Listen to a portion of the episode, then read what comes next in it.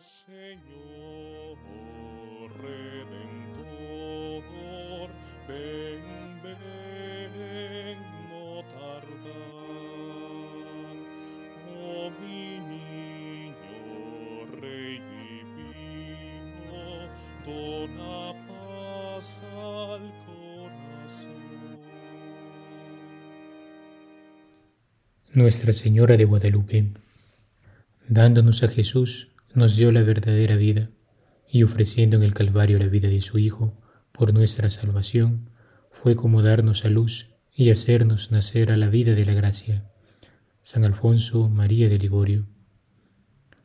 Nos enseña la Iglesia que todo mérito, toda gracia, todo bien que nuestra buena Madre ha gozado, le ha sido concedido por haber sido hecha la Madre del Redentor, la Madre de nuestro Señor Jesucristo, puesto que desde la eternidad el Padre Eterno la pensó para sí, la dispuso para que fuera aquel vaso admirable que llevaría el mismo Hijo de Dios. Ella es el arca de la nueva alianza que ha llevado en sí algo más grande que las tablas de la ley y que el maná del cielo. Ha llevado en su seno a la palabra de Dios hecha carne, al verdadero pan de los ángeles. Ella es la estrella de la mañana que guía a los hombres hasta el puerto seguro de la patria celeste, donde nos hemos de encontrar un día con aquel que ha sido el amor de nuestras vidas. La Sagrada Liturgia en este día nos presenta a esta mujer bendita como la Madre del Amor. Y en el libro del Sirácides la Iglesia ha visto no solo un elogio de la sabiduría divina, sino también un elogio de aquel plan que la sabiduría misma de Dios había pensado en Santa María, de tal modo que ella podría decir de sí misma, yo soy como una vid de fragantes hojas, y mis flores son producto, son fruto de gloria y de riqueza, puesto que la fragancia del perfume de las hojas y en la belleza de las flores de la vida encontramos una imagen que nos ilustra las virtudes con las que Dios adornó a la Santísima Virgen, su humildad, su docilidad a la voluntad divina, su prudencia, su servicialidad, su pureza, su justicia, su fe, su esperanza y caridad. Pero más grande que esas virtudes es aquel fruto que ella ha dado, aquel fruto de gloria y riqueza, aquel fruto que Santa Isabel elogió al decirle, bendito el fruto de tu vientre, el fruto que es nuestro tesoro más precioso, más valioso y grandioso, nuestro Señor Jesucristo. El libro del Sirácides hace ver su maternidad desde cuatro puntos de vista. Primero, nuestra buena madre es la madre del amor hermoso, porque ¿qué hay más bello que el autor de toda belleza? ¿Qué hay más bello que aquel que fue revestido de gloria y majestad y cuyos vestidos resplandecieron de una blancura mayor a la de la nieve en el monte Tabor? Segundo, ella es también la madre del temor, ya que como dice el Salmo, principio de la sabiduría es el temor del Señor, y ella es la madre de la sabiduría de Dios, que llegada a la plenitud de los tiempos, se hizo carne y nos habló al corazón al decirnos, el que escucha mis palabras y las pone en práctica es como el hombre prudente que edificó su casa sobre la roca. Tercero, es la madre del conocimiento, puesto que nuestro entendimiento siempre busca la verdad de todo cuanto encuentra en su camino, y ella ha dado a luz a la verdad misma, puesto que Jesús dijo, yo soy el camino, la verdad y la vida. Y sobre todo en este tiempo de Adviento, ella es la madre de la santa esperanza, puesto que con ella aguardamos la plena manifestación del niño Jesús que nace en Belén, en quien se han cumplido todas las promesas hechas desde antiguo. Sobre este último punto, un famoso mariólogo del siglo XX, Gabriel Roschini, escribiría un bellísimo apartado. Si fue grande la fe de María, no menos grande debió ser su esperanza. En efecto, la esperanza brota de la fe. Donde hay fe hay esperanza. Cuanto más grande la fe, tanto más grande la esperanza. Quien cree con firmeza en las promesas de un Dios infinitamente bueno, poderoso y fiel, espera también con firme esperanza el objeto de sus promesas. Ahora bien, el objeto de las promesas divinas es el cielo, la visión beatífica de Dios y los medios necesarios para alcanzarlo. También María esperó que obtendría el cielo.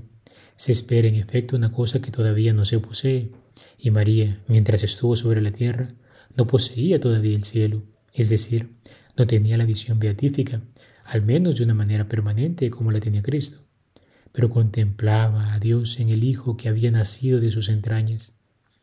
Debía pues esperarlo, y tuvo razones especialísimas incomparablemente superiores a las de cualquiera para esperar el cielo. Durante toda su vida poseyó a Dios de una manera singularísima. Lo llevó en su vientre, más tarde lo custodiaría entre sus brazos. Por ello la llamamos el arca de la alianza, porque así como aquella llevaba las tablas de la ley y el maná, ella lleva al autor de la nueva ley, la del amor y al pan vivo que ha bajado del cielo. Nuestra buena madre esperó también consiguientemente recibir de Dios todos aquellos medios que son necesarios para llegar a Él, tanto más que la Virgen Santísima no tenía ninguno de aquellos obstáculos que se oponen a esta virtud, pues es la purísima, aquella que fue concebida sin pecado original. En ella no hubo ni el más mínimo apego a la tierra, ya que estaba continuamente con el corazón en el cielo, total y permanentemente abandonada en los brazos paternales de Dios. Esta precisamente fue su actitud ante la proposición del ángel el día de la Anunciación. Se le proponía el vuelo hacia una cumbre elevadísima, y ella, sin ningún género de dudas, esperó de Dios con plena confianza que le había de dar las alas para un vuelo semejante. En su respuesta al ángel, en su fiat, fundió todo su ser en la voluntad de Dios. Esta fue también su actitud ante las angustias de su esposo San José, que no acertaba a explicarse el inefable misterio de su maternidad. Esta fue su actitud ante la improvisada orden de huir a Egipto para salvar la vida del niño Jesús de las amenazas de Herodes. Esta fue su actitud en las bodas de Caná, cuando pidió a Jesús el milagro de la conversión del agua en vino. Siempre y en todo el abandono confiado en Dios, la seguridad de su ayuda en el momento oportuno. Lo mismo que Abraham esperó siempre, esperó contra toda esperanza, especialmente allá en la cumbre del Calvario, y jamás quedó burlada. Aunque Dios me mate, podría repetir con Job, en Él esperaré. Su esperanza, sin embargo, su abandono en Dios no fue una esperanza ni un abandono inoperante. Todo lo contrario, practicó del modo más perfecto durante toda su vida aquel aviso de San Ignacio. Haz por tu parte todo lo que puedas como si nada esperases de Dios, y espéralo todo de Dios como si nada hubieses hecho por tu parte. Así en el viaje de Nazaret a Belén, la Virgen Santísima esperó que el Señor le habría procurado un lugar para el nacimiento de su divino Hijo, pero no descuidó el buscar ella misma ese lugar cuando perdió a Jesús de doce años en el templo. Esperó firmemente que Dios haría que lo encontrase, pero no omitió de su parte el buscarlo asido y diligentemente hasta que lo encontró. En ella vemos el modelo de santidad como decimos en una letanía, de aquella mujer que recibiendo la gracia de Dios, la supo corresponder desde su libertad. Por ello dice sin duda, queridos hermanos, el libro del Sirácides, vengan a mí ustedes los que me aman y aliméntense de mis frutos. Nos invita a saciarnos del fruto bendito de su vientre Jesús, y esta invitación ha resonado de un modo especial en los corazones de nuestros pueblos latinoamericanos desde aquel día en que se apareció un pequeño indio mexicano, San Juan Diego en el Tepeyac. A través de ella, Dios mismo ha querido entrar en nuestra historia. No se ha desentendido del nuevo mundo que había sido descubierto, nos ha querido incorporar a la alegría de, nos ha querido incorporar a la alegría de las naciones que cantan de alegría, como dice el Salmo de hoy, porque gobierna a los pueblos en justicia, que en el plan divino de salvación quiere decir que las naciones entran en el gozo verdadero del Señor, porque los hombres que las integran son justificados por la fe en Jesucristo que ha llegado a ellos. Nuestra Señora de Guadalupe el Señor mismo continúa bendiciéndonos para que todo el orbe le conozca. Nuestra buena Madre, en la Morenita, nos muestra el verdadero discípulo y misionero de Jesucristo, puesto que como hizo un día hace muchos años, ella se pone nuevamente en camino para ir en auxilio de aquellos que lo necesitan. Así como un día llevó a Cristo en su vientre a Santa Isabel, así también lo trae a nuestros pueblos, a nuestra historia. Ella ha usado los vestidos y la lengua de los pueblos que habitaban nuestro continente Podemos hasta decir que ha utilizado nuestra piel y así como una de nosotros nos ha salido al encuentro. Ella continúa a estar presente entre nosotros como lo estuvo para San Juan Diego, sobre todo cuando experimentamos esos sentimientos de impotencia, debilidad y pequeñez a causa de los problemas familiares, del trabajo, de la colonia, de la inseguridad, o incluso a causa de la misma angustia que nuestros pecados nos infringen. Cuando como San Juan Diego sentimos que no valemos nada, Santa María de Guadalupe nos recuerda que hemos sido elegidos para ser testigos de Jesucristo, cuando como aquel pequeño indio también somos enviados a construir la casa de Dios. Al llamar a San Juan Diego, nuestra buena madre, hace una elección preferencial, dirá el Papa Francisco, no en contra de nadie, sino en favor de todos. También a nosotros hoy nos invita a ser sus embajadores y construir una casa para su Hijo bendito.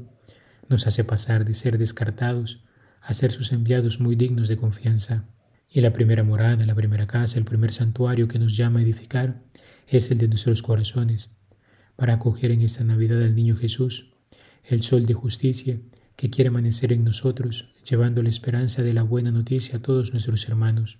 Nuestra buena madre, la primera misionera, como dirían los obispos en Aparecida, al contemplar la visitación, también nos llama a llevar a Jesús a nuestras vidas, a nuestros hogares, a nuestros hermanos y a todos los ambientes en donde nos movemos, no buscando tanto que los demás cambien, sino siendo nosotros mismos los agentes de cambio, entrando en la conversión, siendo dóciles a la palabra del Señor, como lo fue ella, la mujer del sí. Además, para perseverar en este camino del amor, nos invita hoy a saciarnos del fruto más grande que haya producido, alimento que hoy tomamos bajo las especies del pan y el vino, aquel pan de los fuertes, aquel alimento de vida eterna, aquel signo de comunión íntima, personal y eclesial que tomamos en la Sagrada Eucaristía al recibir el cuerpo y la sangre de nuestro amado Jesús. Y queridos hermanos, cuando el cansancio, el peso del día a día, las dificultades o las tentaciones aparezcan, volvámonos a ella y que resuenen también en nuestro corazón aquellas palabras dichas a Juan Dieguito, que hay, hijo mío, el más pequeño, que entristece tu corazón. ¿Acaso no estoy yo aquí, que tengo el honor de ser tu madre? Alabado sea Jesucristo, por siempre sea alabado.